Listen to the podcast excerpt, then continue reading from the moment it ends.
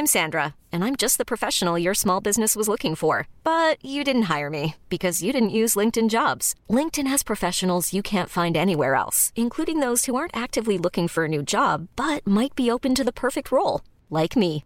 In a given month, over 70% of LinkedIn users don't visit other leading job sites. So if you're not looking on LinkedIn, you'll miss out on great candidates like Sandra. Start hiring professionals like a professional. Post your free job on linkedin.com/achieve today.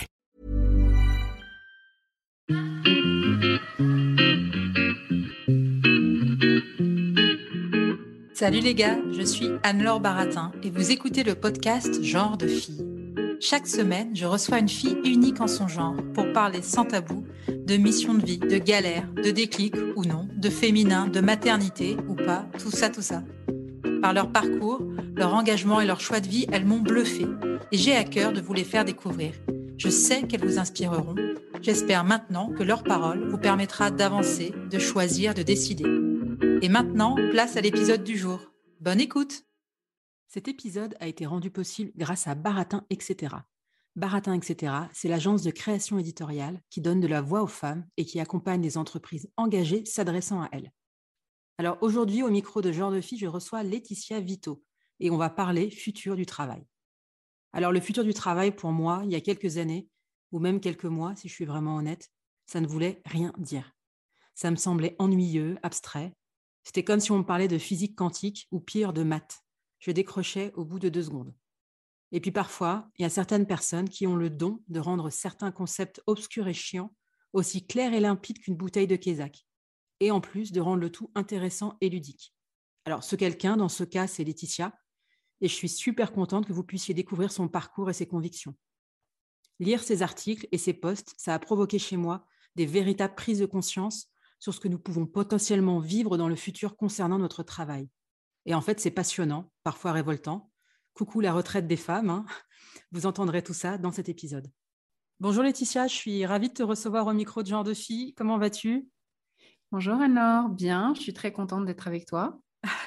Bah, écoute, moi aussi, euh, je suis très contente euh, qu'on dédie euh, cet épisode au futur du travail, parce que c'est un peu ta, spécialité. En tout cas, c'est comme ça que, que tu te présentes sur les réseaux et par rapport à toute la documentation que j'ai pu trouver sur toi. Alors, pour commencer, j'ai envie qu'on parle de ton parcours, parce que tu as un peu switché dans tous les sens. Tu as commencé en entreprise, tu es devenu prof, tu as été RH, et enfin, aujourd'hui, tu es à ton compte. Alors, raconte-nous comment on passe de l'éducation nationale à, spécialiste de futur du travail. C'est marrant que tu aies dit dans, dans tous les sens, parce que c'est vrai que c'est l'impression qu'on peut donner si on fait une liste comme ça des choses que j'ai faites, mais justement, je fais très attention maintenant à redonner de la cohérence à tout ça. Et c'est un travail sur l'identité et l'histoire que je raconte qui est très importante pour me crédibiliser à mes propres yeux, aux yeux de mes clients, et pour euh, justement créer du sens euh, là où apparemment euh, ça va dans tous les sens. En fait, c'est un sens pour moi, c'est Ouais. mon parcours, ma vie, et, et hum, je trouve ça voilà, je trouve ça intéressant parce que c'est un c'est vraiment une chose qu'on peut dire aussi euh, à des gens qui, qui, switchent, qui ont des parcours comme ça euh, apparemment euh, bizarres, qu'en fait, ce qui est important, c'est de, de tracer un fil, c'est de raconter une histoire, c'est de, com- de comprendre ce qui t'amène d'un endroit à un autre. Et, et- et c'est cette histoire-là qui, qui est le travail de ton identité et qui est très important quoi que tu fasses en fait. Donc, je vais, te la- je vais faire l'histoire très rapide, mais justement avec, le, avec le, la cohérence, euh, pour pas que ça paraisse comme quelque chose de complètement incohérent. J'étais une bonne élève, j'aimais beaucoup l'école et donc j'ai été amenée euh, sans, sans vraiment réfléchir sur une voie toute tracée qui était de faire une grande école, enfin de faire une classe préparatoire puis une grande école. Comme j'étais une bonne élève, j'étais bonne et, j'étais bonne en- dans les concours. J'aimais bien le- les concours.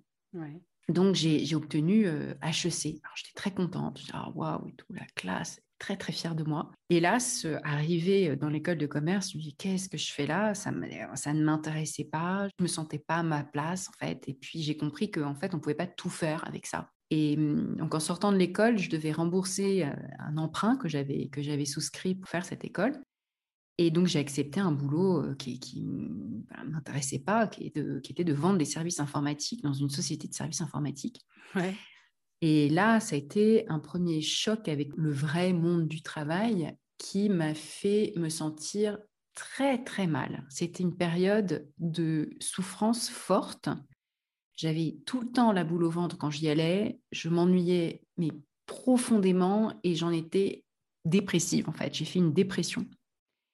Et ce moment-là, ce moment d'entrer dans, dans, le travail qui était un moment de souffrance, ça a mis du temps avant que je réussisse à sortir de là. En fait, quand on est au fond du, trou, euh, c'est très difficile de sortir, surtout quand les, les murs te paraissent glissants. Donc, euh, j'ai essayé de me dépatouiller. Pendant un an, j'ai alors j'ai quitté ce boulot parce que j'étais trop mal et j'ai fait plein de petits boulots. Donc j'ai expérimenté plein de choses, euh, vendeuse dans un magasin de vêtements, j'ai donné beaucoup de, cours particuliers, j'ai fait beaucoup de babysitting, j'ai fait plein de petites choses comme ça, tout en me disant qu'est-ce que je vais faire? Hélas, il n'y avait pas de parcours comme fait le bilan pour m'aider, me soutenir, rencontrer des gens. Je précise juste, excuse-moi, je te coupe la parole, mais je précise quand tu parles de fait le bilan, c'est le bilan de compétences de Switch collective. Exactement. pour ceux qui ne connaissent pas. Oui, que je recommande. Je n'ai pas d'action dans Switch collective, donc c'est un vrai conseil. ouais. Donc, euh, rien de tout ça n'existait et j'ai tout remis en question et je me suis dit qu'est-ce que j'aime? Euh, donc, j'ai fait un petit bilan quand même de moi-même à ce moment-là et je me suis dit j'aime l'école. Et comme j'aime l'école et j'aime les concours, j'ai pris la décision de passer un concours pour devenir enseignante. C'est comme ça que j'ai passé l'agrégation d'anglais et que je suis devenue enseignante. Et là, j'ai recommencé à, créer de la cohérence dans le parcours en disant Ah, mais j'ai l'agrégation et j'ai fait une prépa HEC et une grande école.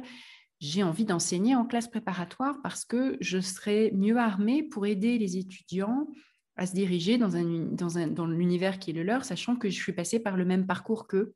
Est-ce que, tu leur as dit, est-ce que tu leur as dit ne fantasmez pas trop sur HEC, c'est, c'est pas ce que vous croyez Alors, non, parce que c'est pas du tout, c'était pas du tout ma place de, dire ça, ni de dire cracher dans la soupe. En revanche, je détectais très facilement les étudiants et les étudiantes euh, qui me ressemblaient, c'est-à-dire qui aimaient bien la prépa, qui étaient intellectuels et qui savaient pas trop ce qu'ils ce qu'ils voulaient faire, en se disant bon bah je suis là, mais euh, après je pourrais faire tout ce que je veux je, les sentais, euh, il y avait comme ça plusieurs signaux qui me permettaient de voir, ah, en voilà une autre ou en voilà un autre qui va avoir des déconvenus en arrivant en, école de commerce. Et du coup, j'avais à cœur de leur expliquer en quoi ça consistait, d'aller, euh, pas en portant un jugement dessus, hein, mais de leur dire, euh, voilà, c'est très différent, il faut il faut quand même avoir déjà une idée de, de, de la manière dont tu pourras de ce que tu auras envie de faire euh, dans l'école de commerce, euh, même si ce n'est pas une idée très précise d'un poste qu'on veut avoir après, mais quand même une idée de, ouais, de différents parcours qu'on peut imaginer faire. Et souvent, ils ignoraient complètement euh, d'abord les disciplines qui étaient enseignées, euh, ce qu'on y faisait, etc. C'était vraiment très, très vague pour eux parce qu'ils s'étaient, comme moi, ils s'étaient laissés entraîner sur des rails. Donc, c'est vrai que ça, ça, a été quand même euh, très précieux parce que j'ai beaucoup coaché les étudiants dans la préparation au concours, dans la, enfin, dans la préparation, en fait, plus, plus qu'au concours, dans la préparation à la vie qui allait suivre derrière. Donc, justement, au-delà du concours donc à raconter leur histoire, à préparer des entretiens, à parler d'eux, voilà toutes ces compétences comme le, storytelling personnel. Déjà, j'avais, m'étais beaucoup intéressée à ça et, en dehors de mes cours, je faisais beaucoup de choses comme ça. Je les accompagnais dans, dans d'autres dimensions que la dimension purement académique. Donc adoré faire ça. J'ai fait ça une dizaine d'années. Euh, presque dix ans. Bah, au bout d'un moment, en fait, dix ans, c'est quand même une belle tranche de vie. J'ai eu envie de faire autre chose. Et là, à nouveau, euh, à nouveau un mur. Qu'est-ce que je vais faire? Où je vais? Les mêmes questions, finalement, sur euh, voilà, qu'est-ce que le travail? Comment on peut le faire? Ou Comment est-ce que je peux me reconvertir? Enfin, à nouveau, presque la même chose qu'avant de devenir enseignante. Et, hum, là, les, difficultés étaient différentes parce que j'aimais bien ce que je faisais, donc je n'avais pas d'urgence à quitter mon, mon, métier, mais je voyais le temps passer et je me disais, voilà, je vais me retrouver à plus de 60 ans avec des élèves qui ont toujours le même âge. Et, moi, je serais passée à côté de ma vie. L'impression que je n'ai pas vécu assez de vie, pas assez d'aventures. Enfin, c'est c'est tellement répétitif que le temps semble passer très très rapidement, ce qui est un peu paradoxal. En fait, j'ai compris que ça allait être très difficile parce que le monde du travail, enfin le monde des entreprises, ne regarde pas du tout les enseignants comme un vivier potentiel dans lequel recruter des candidats intéressants.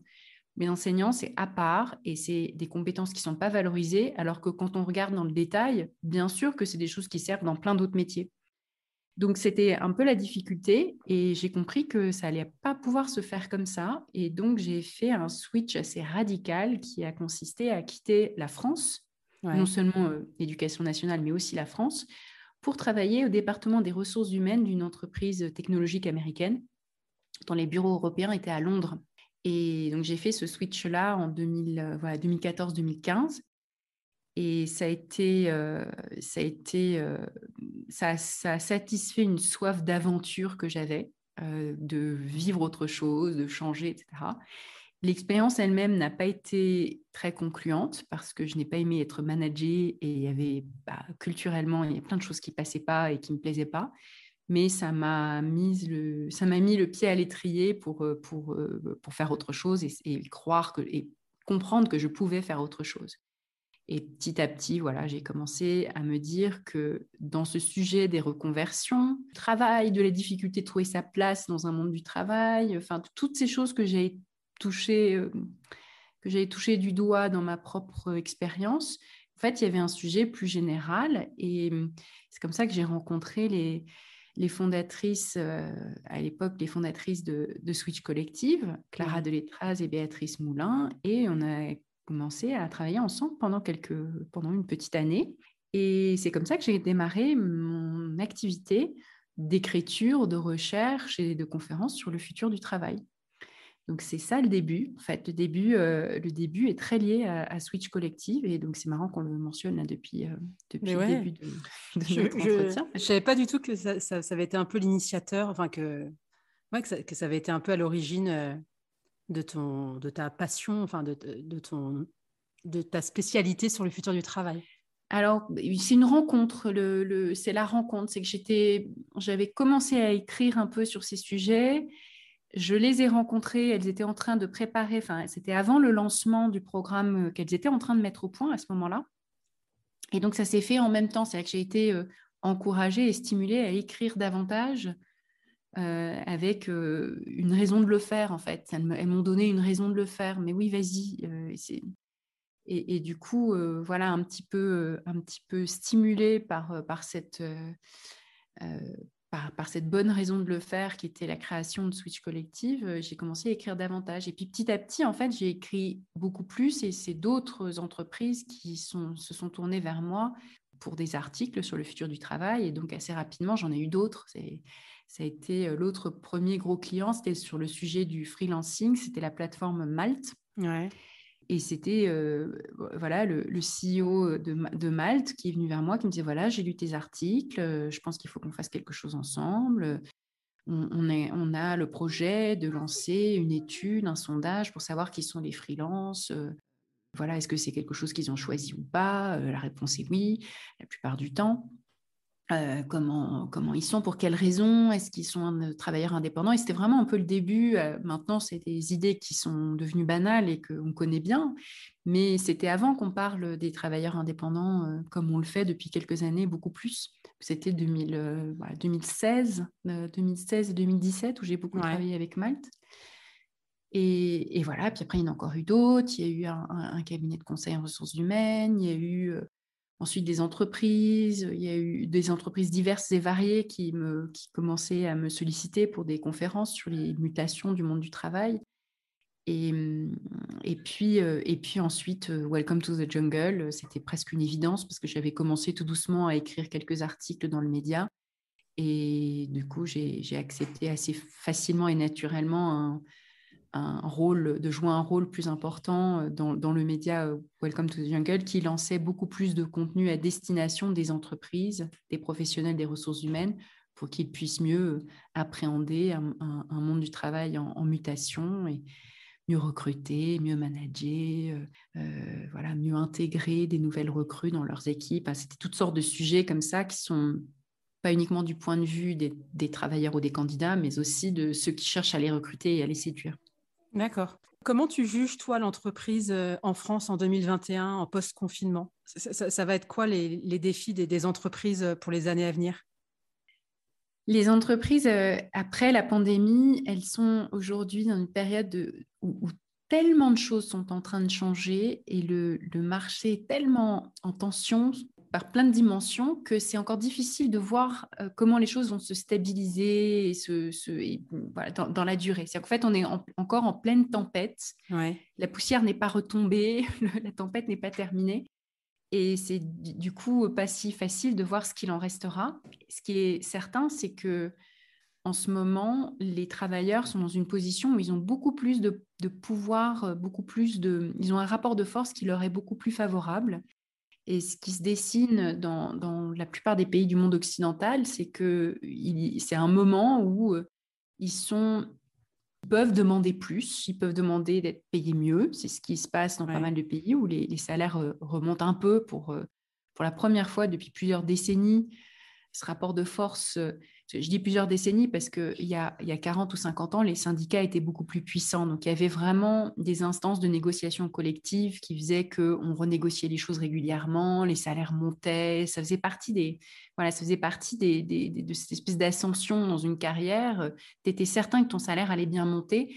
Et aujourd'hui, quand on parle de salaire, c'est toujours sous le point de vue individuel. C'est bien négocier, soit tout seul, à, toi toute seule, ton, augmentation, euh, plutôt que euh, comment est-ce qu'on on fait valoir euh, nos intérêts communs entre collègues ou entre travailleurs d'une même branche, etc. Donc ça, c'est quelque chose qui a disparu. Et la conséquence directe de ça, c'est une paupérisation relative de beaucoup, beaucoup de travailleurs dans plein de secteurs.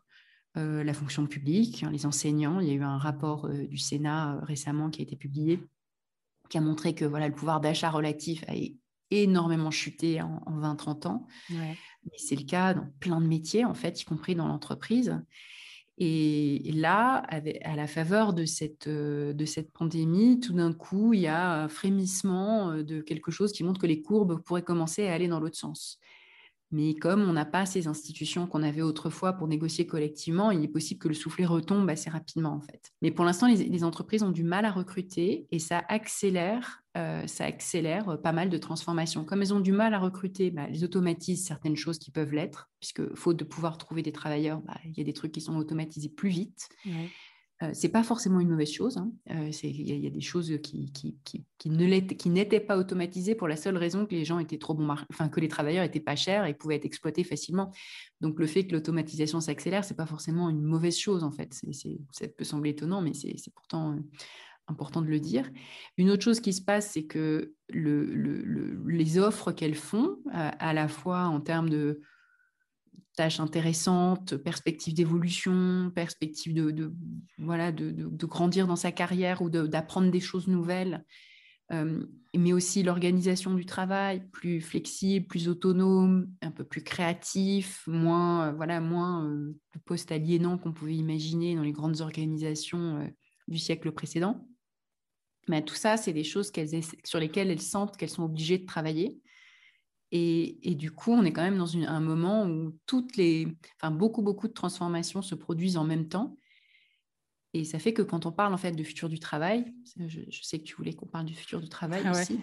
En fait, on parle de plein de sujets à la fois. Et selon, euh, bah, selon qui on parle, on ne parle pas de la même chose. Et moi, j'essaye d'avoir une vision plus globale qui parle de, en fait, qui essaye de, justement, encore une fois, créer un récit pour comprendre des choses qui ont l'air d'être des éléments qui n'ont rien à voir entre eux, qui ont en fait beaucoup à voir les uns avec les autres. Bah, mon explication, enfin la grande explication, c'est que on, est en train de passer d'un paradigme à un autre paradigme, un paradigme techno-économique qui était fondé sur l'industrie et en particulier l'industrie automobile, qui a donné toutes les institutions avec lesquelles on vit, justement les, la sécurité sociale, les syndicats, les retraites, les congés, enfin tout, tout, même l'école en fait, hein, l'école moderne, elle, elle, vient de, ce paradigme-là. Et, euh, et, on passe à un autre paradigme parce qu'on a, eu, on a déjà derrière nous depuis pas mal d'années une révolution numérique qui fait basculer l'économie et les institutions dans un autre modèle où les besoins ne sont pas les mêmes, où les cases qu'on avait créées pour le paradigme d'avant ne collent plus, et il y a tellement de cases qui ne collent plus. Un exemple de case qui ne colle plus, c'est euh, la protection sociale. C'est par exemple euh, le fait qu'il y ait de plus en plus de gens qui passent entre les mailles du filet, des gens qui sont aliénés, euh, qui sont très dépendants d'un donneur d'ordre, mais qui n'ont pas d'assurance chômage comme les salariés d'antan, ou bien des gens qui ont une fiche de paie, mais la paye est trop basse, ou bien c'est un CDD, et donc ils n'ont pas accès au logement. Parce qu'ils ne peuvent pas prouver qu'ils pourront payer leur loyer demain. Euh, voilà, c'est plein de choses comme ça, voilà, de, personnes qui sont en situation de plus profiter des institutions qu'on avait imaginées au paradigme d'avant. Et les organisations font partie aussi de ces institutions qui sentent qu'il y a plein de choses qui ne collent plus, que la manière dont ils recrutaient, manageaient, etc., colle plus avec euh, un, monde qui a été largement transformé dans ses modèles, ses usages euh, par, par, ce, par cette révolution numérique. Et toi qui, qui es aussi du coup euh, freelance, je ne sais pas si on peut dire freelance ou indépendante, comment tu vois l'avenir des, des freelances en France? Parce que là aussi, c'est encore quelque chose qui n'est pas très structuré. Euh, là, quand tu parlais justement des, des, des, personnes qui ne rentrent pas dans les cases, euh, alors moi, je pense égoïstement à mon cas, je suis freelance mmh. pour contracter un prêt auprès d'une banque bah, c'est pas évident euh, parce qu'on va considérer, euh, tu vois, il faut que j'ai euh, trois ans d'existence. C'est beaucoup moins simple d'emprunter, même si tu as des bons revenus, quand, tu es indépendante, plutôt que lorsque tu es salarié. Et là aussi, tu as, l'impression que tu rentres pas dans les cases. Absolument. Et parfois, c'est en décalage complet avec la réalité de, ta richesse, enfin de ton niveau de richesse ou de ton niveau de sécurité économique. C'est si tu prends le cas de, quelqu'un qui est développeur euh, informatique sur un, je sais pas, sur un langage informatique qui est très en demande, par exemple, ou de toute façon développeur, euh, quel que soit le langage, c'est en général quelqu'un qui n'a pas trop de problèmes pour trouver du, travail. Imagine cette personne salariée quitte son poste, euh, se lance en micro-entrepreneur pour démarrer et donc n'a pas, ou lance directement une, une, structure, enfin une, une, société, par exemple une URL, on peut imaginer ça. Et cette personne-là n'a pas évidemment de chiffre d'affaires de l'année passée. Et donc, si, comme, exactement comme tu viens de dire, elle va, elle va chercher à euh, emprunter de l'argent ou, euh, euh, ou même simplement signer un bail, le bailleur et la banque vont le voir comme quelqu'un à risque, parce que c'est quelqu'un qui débute une activité. Or, cette activité, en fait, c'est la même que celle qu'il faisait. Je dis il parce que ça a plus tendance à être un homme pour un développeur, hélas. Mais alors que cette, personne faisait exactement la même chose en tant que salarié, euh, et qu'on sait très bien que c'est des, que c'est des, voilà, une activité qui, qui, est en croissance, etc. Et eh ben voilà, euh, comme on, regarde la case création d'entreprise, euh, etc., débutant et tout, et donc c'est la personne qui est jugée pas, sérieuse, enfin ou en tout cas à risque. inversement, et c'est là où on voit que c'est un peu absurde, quelqu'un qui est euh, fonctionnaire, par exemple, euh, dans l'enseignement en début de carrière, c'est même pas forcément en début de carrière, mais en milieu de carrière, qui gagne euh, allez, difficilement 2000 euros par mois et qui, en fait, vit dans une zone dense où le logement est très cher. Et cette personne, en fait, objectivement, parfois du mal à joindre les deux bouts. Ça a l'air d'être pas si peu, comme, mais si, vous, si on vit dans si on vit dans une ville euh, où la vie est chère, c'est pas beaucoup. Et si cette personne, en plus, est célibataire, euh, mère, euh, mère célibataire, là, la situation objective financière, elle est beaucoup plus difficile que celle de l'exemple du, du, type dont j'ai parlé tout à l'heure. Et pourtant, la banque et le bailleur vont dire Oh, bah, très bien, fonctionnaire. Or, cette personne, enfin la, femme en question, dans mon exemple, elle est beaucoup plus précaire, elle, a beaucoup plus de chances de ne pas pouvoir payer son loyer s'il arrive quoi que ce soit, un accident de la vie, parce qu'elle euh, est en flux tendu.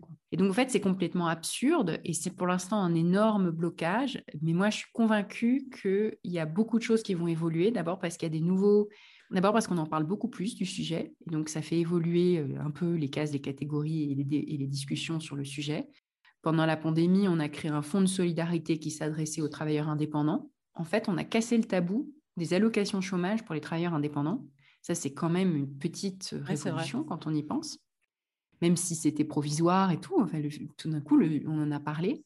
L'autre chose qui se passe, c'est qu'il y a beaucoup de sociétés d'assurance, de banques, etc., qui se rendent bien compte que c'est quand même un public important, que parmi les travailleurs indépendants, il y a des gens aisés qui vont souscrire des contrats d'assurance ou bien qui vont avoir des revenus importants, donc qui sont les clients potentiellement intéressants pour eux. Et ça, c'est une prise de conscience qui quand même monte en puissance. Et il y a des tas de des, entreprises, des startups comme Shine, euh, comme euh, WeMind et tout, qui ont vraiment beaucoup, beaucoup euh, fait pour faire avancer la cause des freelances. avec un intérêt évidemment qui était la, croissance de leur propre activité, mais n'empêche, ils ont fait du bruit autour de ça. Et du coup, d'autres grands acteurs de l'assurance de la banque et tout commencent à se réveiller, ou même, ça fait déjà un moment qu'ils commencent à se réveiller. Donc, donc tout ça, c'est en train de changer. Il y a la création du, du syndicat indépendant.co qui a aussi beaucoup fait parler du sujet. Et, et du coup, je suis assez convaincue qu'en fait, les instruments qu'on utilise pour mesurer la solvabilité des individus, c'est-à-dire savoir s'ils vont pouvoir payer leur loyer ou pas, sont en train d'évoluer. Donc c'est ben oui, en effet, le chiffre d'affaires, c'est très pertinent. Oui, en effet, l'activité, ça compte. Oui, en effet, les sollicitations sur LinkedIn, ça fait partie des choses qui peuvent être prises en compte pour mesurer, évaluer en fait ta, ta crédibilité professionnelle. Et je pense qu'il y a plus beaucoup de gens maintenant, même bailleurs euh, dans une grande ville, qui vont pas regarder, euh, qui vont pas googler le nom d'un individu euh, pour voir ce qui sort. Quoi. Et, du coup, c'est comme déjà un, un, petit peu un changement de modèle. Et je pense que voilà, de plus en plus, il y aura aussi des, des, intermédiaires qui se disent, tiens, là, il y a une place à occuper. Si je peux, en fait, si la banque est trop conservatrice, mais que moi, je peux jouer le rôle d'intermédiaire, c'est un service qui a plein de valeurs que je peux offrir à des indépendants. Et c'est comme ça que euh, voilà, des, nouvelles entreprises comme Alan, WeMind, etc., sont beaucoup plus euh, fines pour proposer, euh, pour proposer des nouveaux services. Bah, WeMind, par exemple, propose une espèce de caution qui permet aux indépendants de souscrire un bail. Ouais, ok. Moi, il y a un sujet dont j'aimerais bien parler avec toi aussi, c'est ton féminisme c'est moi je, te, suis évidemment sur les réseaux, sur les réseaux pardon. Je vois les articles que tu écris pour Welcome to the Jungle, pour le média Vive, euh, qui met quand même euh, qui met en lumière les femmes de plus de 45 ans, notamment dans le monde du travail. Tu es engagé pour un congé paternité qui serait égal à celui des, mères. Tu parles de pénalité maternelle, tu dégommes le modèle de la mumpreneur euh, ou le système des retraites qui fait qu'en France, on se fait, quand on est une femme, on se fait quand même globalement avoir. Ça vient d'où ton engagement féministe? Je pense que ça vient de ma propre vie. J'ai du mal à me souvenir des, moments de prise de conscience. Euh, il y en a eu plusieurs. Je me souviens que je me demandais pourquoi mon père se faisait toujours servir à table, pourquoi c'était toujours ma mère qui faisait à manger. Euh, donc je pense que très petite, je voyais aussi ma mère se faire souvent un peu, un peu humilier. En fait, la manière dont mon père lui parlait, et ça me choquait, c'était euh, t'as pas d'argent, tu gagnes pas d'argent. Donc, elle en gagnait d'ailleurs, mais pas beaucoup. Et donc, en fait, c'est moi le chef, quoi. Enfin, je le sentais très bien, ce truc-là. C'est moi le chef parce que c'est moi qui gagne plus d'argent. C'est moi qui, euh, c'est moi qui mérite, moi qui mérite le plus de respect dans cette famille euh, parce que, euh, donc, comme si son activité était plus pénible, mais aussi plus, plus valable parce qu'elle elle engendrait plus de revenus. Où ma mère semblait l'intégrer complètement et moi, je me souviens déjà m'en être beaucoup étonnée. Après, c'est plein de moments à l'école. Euh, je me rappelle aussi qu'à l'école, je sentais qu'il y avait plus de liberté, qui était, les garçons avaient plus de liberté, plus de liberté, ne serait-ce que physique, pour occuper l'espace dans la cour. Évidemment, je n'avais pas encore lu euh, des travaux de sociologues sur les sujets, etc. Mais je sentais une forme d'aliénation très très tôt. J'ai senti que c'était c'était quand même mieux d'être un garçon en fait, euh, à plein d'égards. Je le sentais. Je, je...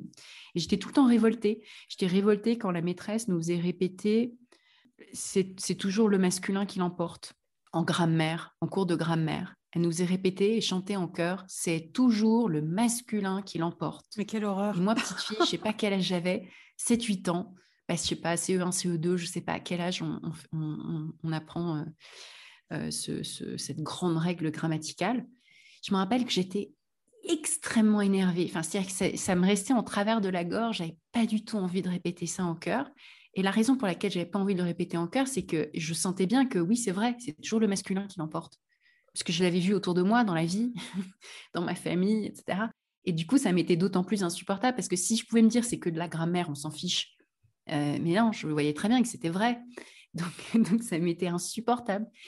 Et, en fait, ça a continué comme ça euh, pendant, très vite. En fait, j'ai lu des, j'ai lu des, histoires, euh, je, voulais toujours lire des histoires où c'était les filles qui étaient les, héroïnes, parce que ça m'énervait de devoir toujours m'identifier à un garçon. Et quand on regardait des films d'action euh, enfants, je voyais que bah, toujours les, aventures, les, les trucs les, les, plus chouettes à vivre, c'était toujours des personnages masculins. Et les filles, elles étaient là pour faire joli, pour accompagner, euh, pour être un peu la, la neuneu de service, pour mettre en valeur le personnage masculin. Et je me rappelle, ça m'énervait déjà énormément. Et du coup, quand il y avait, dès qu'il y avait une histoire dont la fille était l'héroïne et qui n'était pas une histoire de princesse, je me jetais dessus avec, euh, avec euh, énormément de plaisir. Et j'oublierai jamais, à 13 ans, quand je suis allée au cinéma, j'allais toute seule au cinéma déjà. Et à l'époque, on avait beaucoup plus d'autonomie quand on était adolescent et enfant, euh, dans les années, fin des années 80, début des années 90. C'était 91 ou 92, 91, je sais plus, 91 ou 92, le Terminator 2 avec Linda Hamilton. Avec Sarah Connor. Exactement. Et Sarah Connor, quand j'étais petite, ça a été oh, les muscles, la femme forte, etc. Alors, après, après coup, on peut encore beaucoup critiquer parce que c'est la mère d'un héros. Enfin, en gros, c'est un peu Marie et Jésus, quoi. Donc, euh, mais voilà, c'est pas le personnage principal. Il n'empêche que la vision de cette femme avec un corps puissant, des gros muscles, etc. Moi, j'avais adoré, ça m'avait fait un effet incroyable.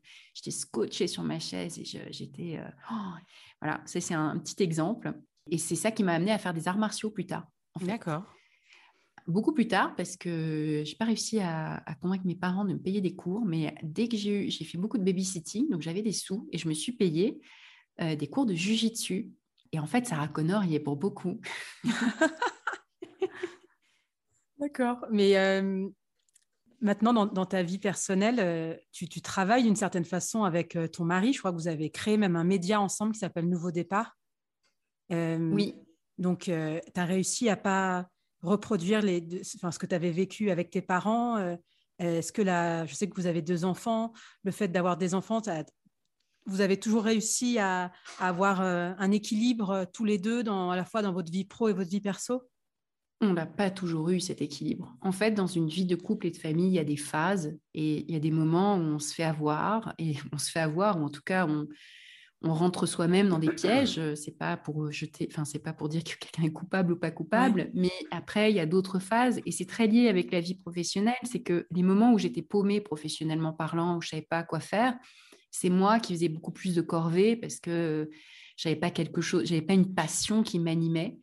Et quand j'ai commencé à écrire des livres, des choses comme ça, quand on est dans le flot du travail, quand on écrit un livre, bah, on laisse les autres faire le ménage, euh, la cuisine, les courses, etc. enfin, on ne le fait pas avant les autres, en fait. Donc, euh, donc du coup, l'équilibre, au fur et à mesure que ma vie professionnelle m'a épanouie davantage, j'ai trouvé de la propre crédibilité à mes yeux, j'ai pris ma propre activité au sérieux, j'ai moins, j'en ai moins fait dans les corvées domestiques et un meilleur équilibre s'est trouvé.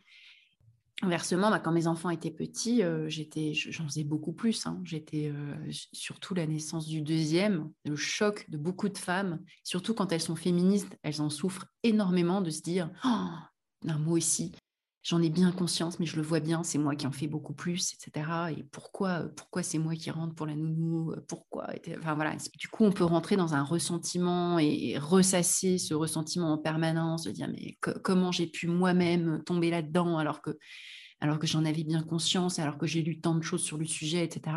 En fait, je pense que c'est pas grave, il faut dédramatiser aussi. Et, effectivement, il y a des petites choses à faire euh, quand on est en période de transition professionnelle ou quand on est euh, peut-être euh, plus en difficulté, d'abord de se faire accompagner, de se faire aider, de se prendre, de prendre très au sérieux, toujours prendre très au sérieux sa vie professionnelle, de prendre en compte la carrière dans sa globalité, c'est-à-dire éviter trop d'interruptions, éviter trop du temps partiel. Enfin, je dis éviter, après, c'est pas une vérité générale pour tout le monde. Hein, et les gens ne peuvent pas faire autrement et c'est comme ça. Mais, mais souvent, on a une vision très court-termiste qui est de dire, euh, voilà, bon, bah, mon revenu aujourd'hui, euh, c'est, euh, je sais pas, 1900 euros. la nounou, ça me coûterait tant, donc le gain marginal est trop faible, donc bah, je vais plutôt être à temps partiel ou pas travailler du tout. Or, cette décision, dans certains cas, pas toujours, c'est pas la bonne parce qu'il faudrait regarder les gains tout au long de ta carrière parce que dans certains cas, une interruption ou un passage à temps partiel va freiner durablement ta carrière et donc t'empêcher de gagner plus, demain, après-demain et dans dix ans. Et du coup, ça, c'est le calcul à avoir un peu comme dans des logiques euh, financières de long terme, qui est qu'on doit prendre en compte aussi les revenus futurs, la carrière dans sa globalité et pas uniquement le gain ou la perte marginale que représente le fait de se payer une nounou ou une babysitter maintenant. Et parfois, c'est un pari.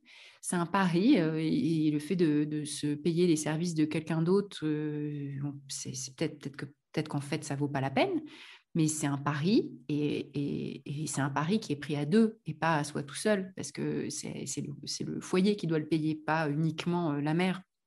Parce que l'enjeu c'est pas en fait de trouver quand tu fais ta vie avec quelqu'un, c'est trouver la personne euh, qui va te soutenir euh, et qui va comprendre que ta carrière est aussi importante que la sienne. Alors absolument, c'est ce que disait, euh, c'est ce que c'est ce que disent la, plupart des gens qui ont des qui ont des conjoints dont elles sont contentes, conjoints qui peuvent être d'ailleurs aussi du même sexe. grande question, est-ce que les couples du même sexe évitent tous les pièges dans lesquels tombent les couples hétérosexuels? J'en sais rien, j'ai pas d'études là-dessus, c'est possible. Euh, mais ça, ça, ne suffit pas parce que finalement, il faut regarder au-delà du couple. Il faut regarder au-delà du couple euh, l'ensemble du réseau qui peut t'aider, te soutenir. C'est tes parents, c'est tes frères et sœurs, c'est tes voisins, c'est une communauté. Pas oublier qu'en fait, il faut un village pour élever des enfants. Puis il y a beaucoup, il y a quand même beaucoup de femmes qui ont des enfants toutes seules ou qui divorcent et se retrouvent euh, mères célibataires c'est tellement de monde qu'il faut arrêter de toujours euh, raisonner exclusivement euh, dans le cadre d'un couple hétérosexuel où il se dit il faut trouver un prince charmant encore plus charmant qui me soutient, etc. parce que ça suffit pas en fait, même si bah, on peut avoir la chance d'avoir un prince ou une princesse charmante, mais mais, mais en fait, ça va bien au-delà du couple. C'est un sujet qui est politique. Le fait, par exemple, d'avoir assez de place en crèche dans une société, bah, il faut militer, il faut en parler, il faut en faire un sujet politique, dire aux candidats à la présidentielle qu'est-ce que vous faites pour la, petite enfance, qu'est-ce qui, euh, comment est-ce que vous soutenez les mères célibataires, justement? Est-ce que tu es confiante, toi, par rapport à, je veux dire, je, sais que tu fais pas mal d'interventions en entreprise, donc tu, tu as été RH en plus, donc, mais tu rencontres des RH, tu rencontres des, dirigeants d'entreprise. Euh, donc là, c'est pas forcément au niveau politique, mais est-ce que tu es confiante, toi? Est-ce que tu penses que l'entreprise, elle va enfin prendre en compte cette parentalité euh, en entreprise? Est-ce que les choses, elles sont en train de changer? Quand même, oui, euh, de manière très hétérogène, parce qu'il y a beaucoup d'entreprises qui tombent dans le, voilà, dans ce, dans ce féminisme corporate qui consiste à se dire, bon, bah, du moment qu'on a quelques femmes euh, au board, quelques femmes voilà, au conseil d'administration, euh, bah, tout, va bien. Et puis en réalité, au bas de l'échelle, euh, la, vie est très dure pour, pour les femmes. Et puis il y a un problème de monter l'échelle pour beaucoup de femmes. Donc là, du coup, ça, c'est n'est pas la solution. Mais sur le sujet du congé paternité, il y a beaucoup d'entreprises qui en parlent. Sur les sujets, finalement, de bah, toutes ces manières dont la vie privée et, la vie, et les tâches parentales concernent la vie professionnelle, bah, quand même, les périodes de confinement qu'on a vécues ont été une prise de conscience énorme. Il y a plein de gens qui ont fait mine tout d'un coup de découvrir que ah, deux tiers des corvées domestiques sont assurées par les femmes. 70% des tâches de parentales sont assurées par... Ah, dis donc, ah oui, dis donc. Euh, il y en a qui pensaient non, non, mais les jeunes générations, ça change et ça. Là, tout d'un coup, il y a une vraie prise de conscience. Donc, c'est à la fois, euh, enfin, comment dire, ça invite au pessimisme parce que se dire qu'en fait ça n'a pas beaucoup évolué, euh, ça rend pas, c'est pas très positif. Mais ce qui invite à l'optimisme, c'est la prise de conscience qu'il y a derrière, les, les leçons qu'on en tire sur des idées et des mesures très concrètes, comme le fait de euh, prôner le congé parental à égalité avec le congé, euh, le congé parent, du second parent à égalité avec le congé du premier parent. Euh, donc euh, voilà, les papas ou les secondes mères euh, qui s'arrêtent tout aussi longtemps, qui sont rémunérés et le congé est obligatoire. c'est des sujets sur le, rôle que joue à la fois le public, mais aussi l'entreprise dans la garde des enfants. Parce que si tes enfants ne sont pas gardés, ben, tu ne peux pas travailler pareil. Et ça, on l'a vu en confinement, les gens en télétravail, quand on leur disait, bon, mais ça va, tu es en télétravail, tu peux travailler. Ben oui, mais si on a des enfants de 3 ans en télétravail, on est interrompu en permanence, c'est pas possible. Et puis, il faut bien s'en occuper de ces enfants, les pauvres, sinon. Donc, donc ça marche pas, en fait, c'est impossible. Et, et, ça, je pense quand même qu'il y a beaucoup d'entreprises qui ont pris les devants, qui, sont, qui ont un rôle, voilà qui ont pris conscience aussi qu'il y avait un sujet d'organisation du travail, que le présentéisme, c'était durable, c'était un problème qui, provoque des, inégalités très durables parce qu'on n'est pas à égalité devant le présentéisme. Donc, je suis plutôt optimiste quand même sur pas mal de prises de conscience et des choses qui peuvent, qui peuvent évoluer, mais pas naïve non plus. Je ne pense pas que ça va se faire tout seul. Je pense qu'il y a beaucoup de combats à mener. Je pense qu'il y a beaucoup de, beaucoup de résistance euh, patriarcale, conservatrice. Et à l'échelle d'un pays comme la France, euh, c'est très visible quand on regarde les, sondages euh, voilà, politiques. Hein. On voit que quand même les partis, les partis très conservateurs sur l'image qu'on se fait de la famille sont, enfin, sont puissants en France. Hein. Donc il y a beaucoup de résistance. Hein. Ça ne va pas se faire tout seul. Et je pense qu'il y, y, aura des, des combats. Ouais, et puis moi, je suis personnellement, je suis, je suis euh, à fond pour les quotas. En tout cas, euh, parce que mm. je pense que c'est.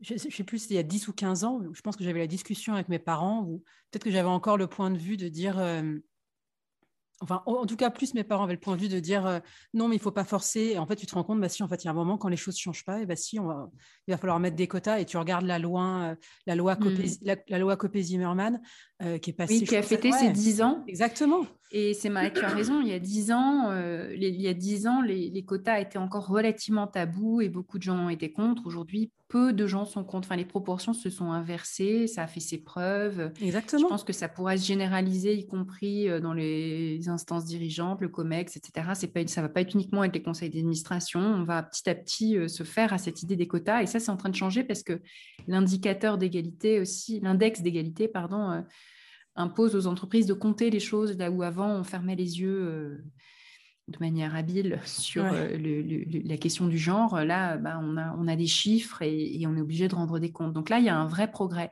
Mais ça, les quotas, c'est très bien, évidemment, je suis totalement pour, mais ça, ça ne concerne en fait qu'une très, très, très petite minorité de femmes qui arrivent à des positions de pouvoir. Donc c'est très bien qu'il y en ait, évidemment, il faut des rôles modèles, il en faut plus, il faut que le, partage soit que le pouvoir soit partagé. Mais 99% des travailleuses ne sont pas concernées par ce sujet-là, en fait. Euh, ils sont concernés par le sujet de comment je fais garder mes enfants, euh, comment est-ce que euh, on ma vie, comment j'arrive à ne pas me faire harceler au travail. Enfin, c'est des choses beaucoup plus basiques en fait. Oui, ouais, complètement. mais il y, y, a du travail, il y a du boulot à faire. J'espère que tu arrives à avoir une, une, une influence une influence concrète euh, quand tu rencontres ces entreprises et que ça les fait bouger, j'espère, euh, de tout mon cœur. j'espère. Tu vois, il y a la vision euh, très critique, comme Léa, Léa Lejeune qui parle de féminisme washing et qui dit Oh oui, de toute façon, maintenant, toutes tiennent des discours parce qu'elles se rendent bien compte que c'est dans le vent, mais en fait, il n'y a rien derrière. c'est vrai qu'il y a du washing, comme il y a du greenwashing, comme il y a du social washing, enfin voilà, et bien sûr.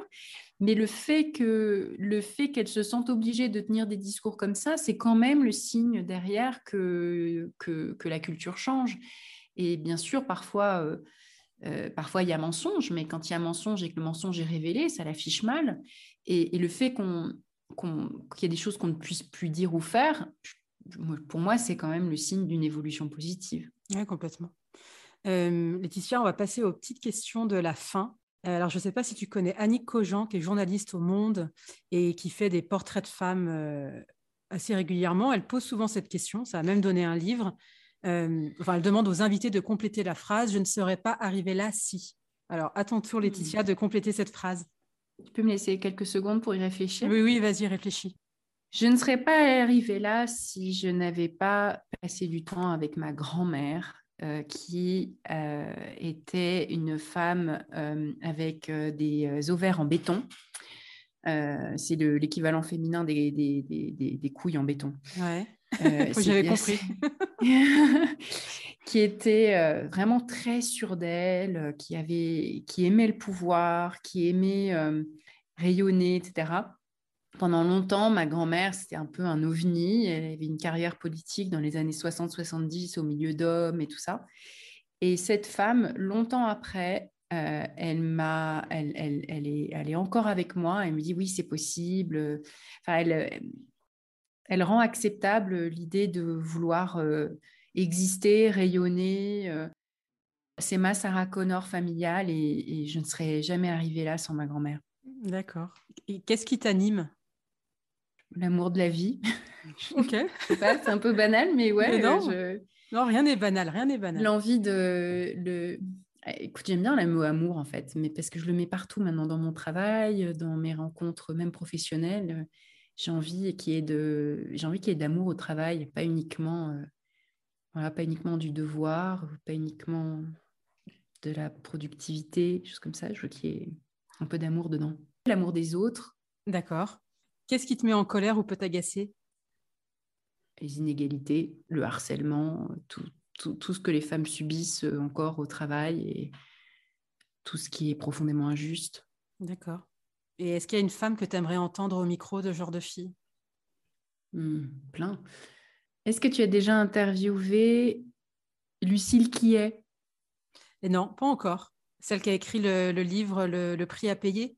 Oui, Lucille qui est. Et alors encore une autre que, que je trouve géniale parce qu'elle donne une voix aux travailleuses du CARE et en particulier aux travailleuses qui s'occupent de garder les enfants des autres c'est Maïmona Toumar, euh, cofondatrice d'une association qui s'appelle Gribouillis ouais. et qui, euh, euh, voilà, qui regroupe des nounous.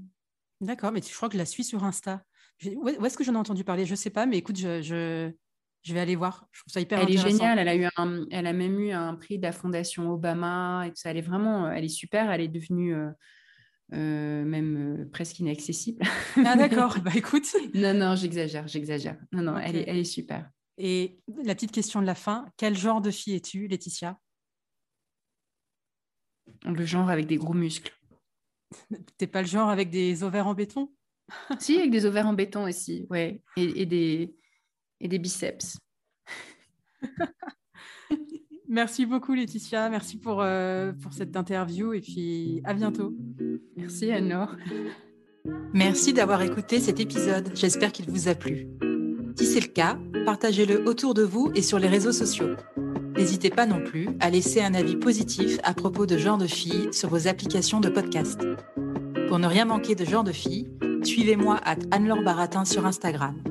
Si vous avez des compliments, des critiques ou des réflexions, n'hésitez pas. Merci à Marvin Marchand pour la musique du générique. Bonne semaine et à très vite. Salut